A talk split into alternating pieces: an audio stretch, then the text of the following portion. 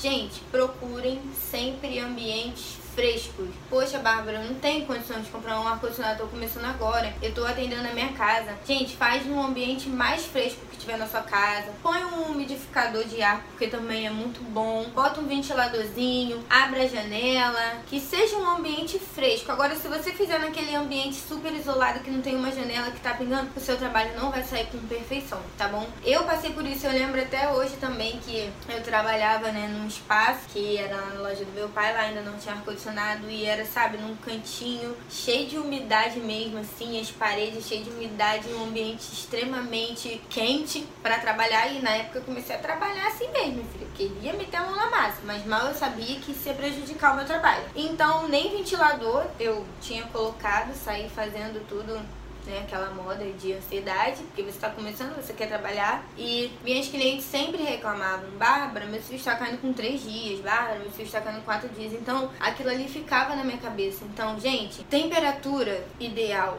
sempre veja uma temperatura ideal para você trabalhar. Eu aconselho sempre em ambientes frescos, principalmente se você tem um ar condicionado, principalmente em ar condicionado, bota na temperatura mais fria que tiver. Quanto mais fria tiver a temperatura, mais o seu trabalho vai sair perfeitamente. Então, quanto mais quente for a temperatura onde você tá, mais vai piorar o seu trabalho e não vai dar certo